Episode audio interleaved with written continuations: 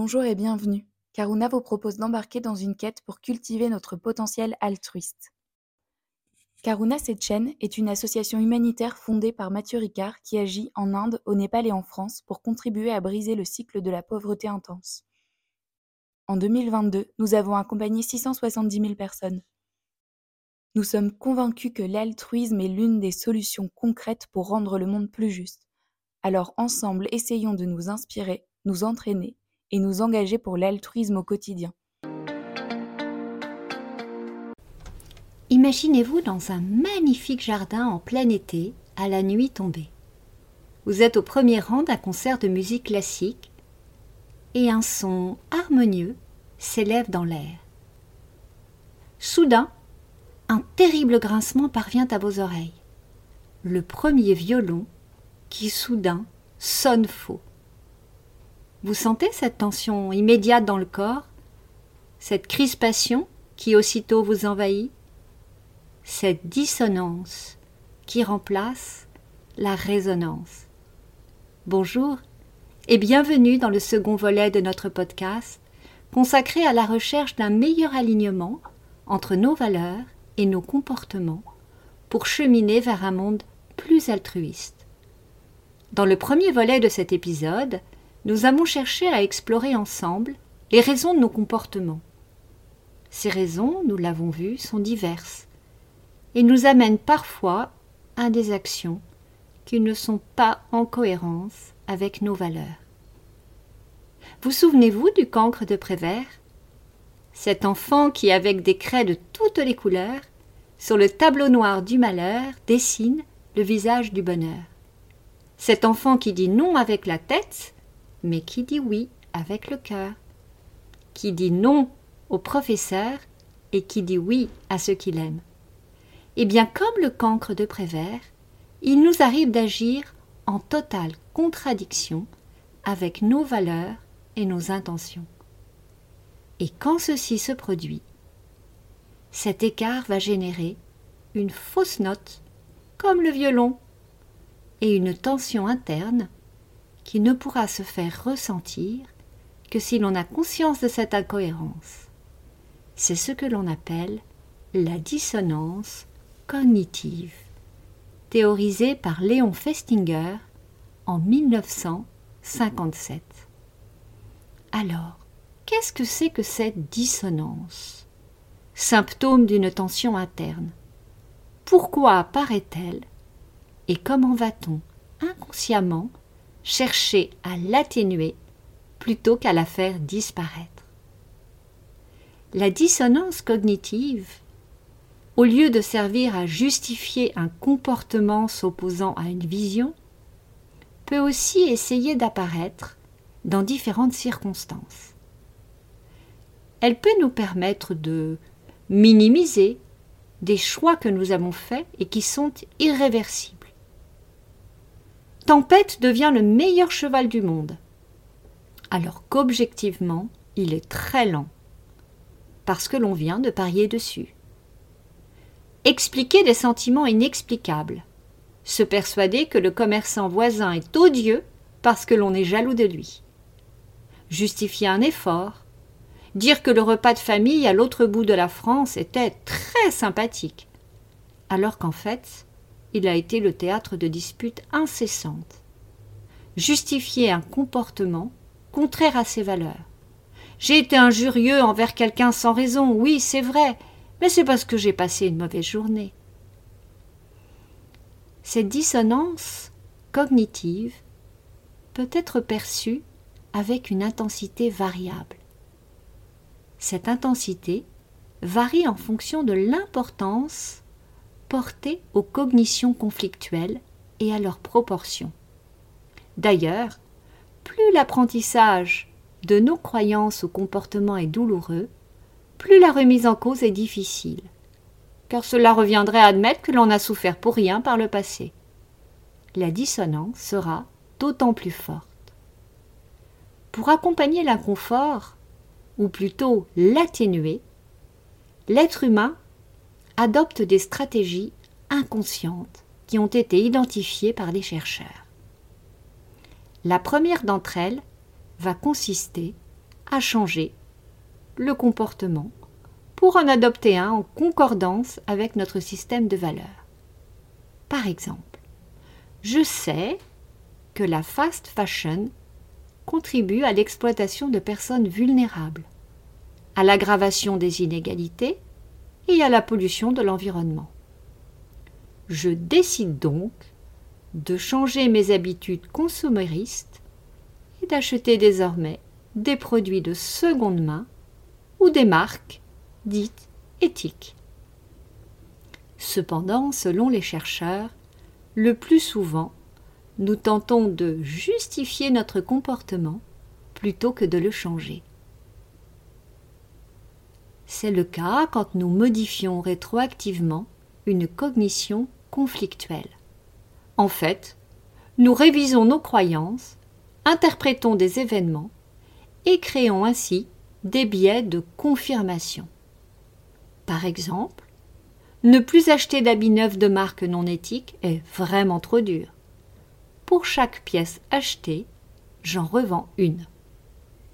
Enfin, une autre solution réside dans le fait de rationaliser notre comportement en ajoutant une nouvelle cognition. Ainsi, par exemple, je continuerai à me procurer mes habits chez de grandes marques, mais pour compenser, je ne prendrai plus l'avion.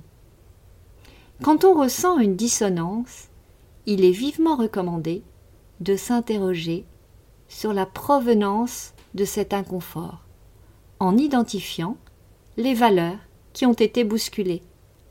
Elles sont sûrement très importantes pour nous à ce moment précis de notre vie. Ce sont celles qu'il nous faut tenter de protéger en faisant des choix en adéquation avec ces valeurs. La méditation, comme moyen d'introspection, peut être une façon de mieux se connaître pour savoir quel est notre socle de valeurs et où sont nos limites. Lorsque nous sommes en face d'une personne qui, elle, n'agit pas de façon alignée à son ensemble de valeurs et de connaissances, évitons de pointer du doigt ses agissements contradictoires. Cette personne ressent de la dissonance cognitive. Mais cela risque d'être contre-productif, notamment quand les croyances remises en cause sont partagées par toute une communauté. Alors, comment susciter un changement de comportement durable Il arrive et arrivera encore sans doute que nous fassions des choix que nous serons amenés à regretter. L'important, c'est d'abord de comprendre pourquoi nous les faisons. Qu'est-ce qui nous a empêchés de rester fidèles à nos convictions ou perceptions? C'est là-dessus que nous pourrons ensuite travailler. Les études comportementales ont permis d'identifier quelques méthodes pour changer de comportement. Elles peuvent s'appliquer à soi ou à autrui. Ces méthodes sont les suivantes. Tout d'abord, déculpabiliser. Personne n'est parfait. Tout le monde a déjà expérimenté un décalage entre ses valeurs, ses croyances, ses connaissances et le comportement qu'elle a fini par adopter. Ensuite, pourquoi ne pas confier ces résolutions à d'autres personnes? C'est une manière de s'engager à ne pas abandonner, ne serait-ce que pour ne pas décevoir.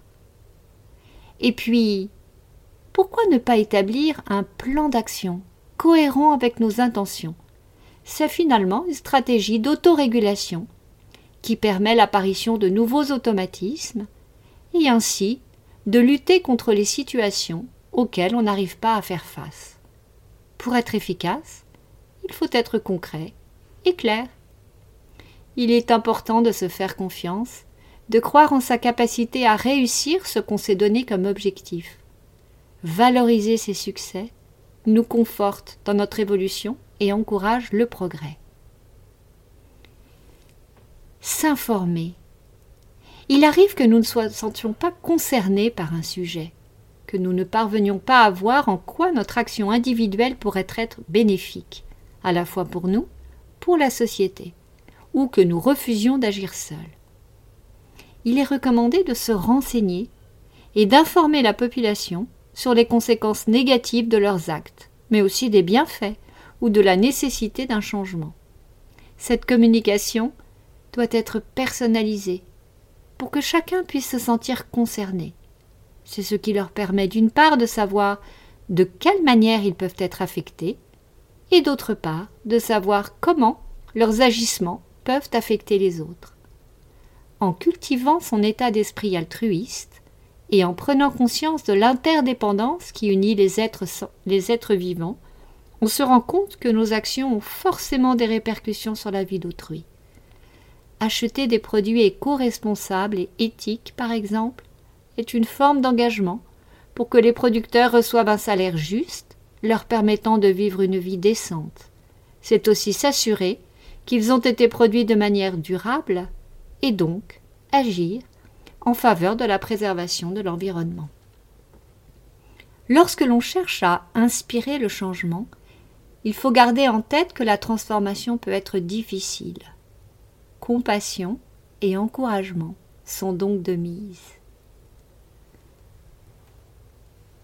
Pour créer les conditions de cette transformation, on peut utiliser la méthode COMB Capability, Opportunity, Motivation, Behavior. La personne est-elle en capacité physique ou psychologique de changer? Possède-t-elle la motivation suffisante pour le faire? Si l'un des éléments manque, il faut le créer pour favoriser le changement. C'était tout l'enjeu de l'intervention d'Innovation for Poverty Action qui se sont rendus compte que malgré le manque d'eau potable et l'existence de chlorine pour traiter l'eau, les populations au Kenya ne s'en servaient pas.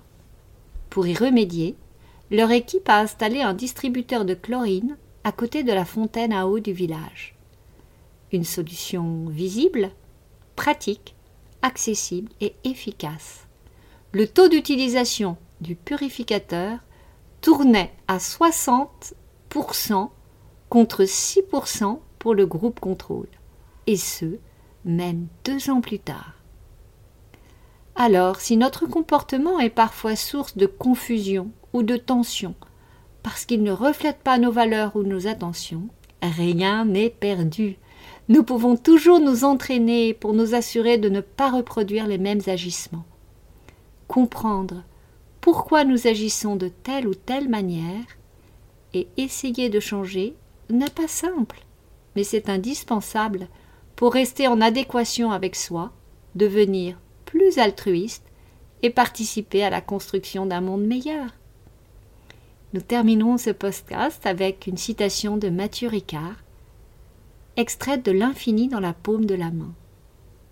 Lorsque l'éthique est le reflet de nos qualités intérieures et guide notre comportement, elle s'exprime naturellement dans nos pensées, nos paroles et nos actes et devient une source d'inspiration pour les autres.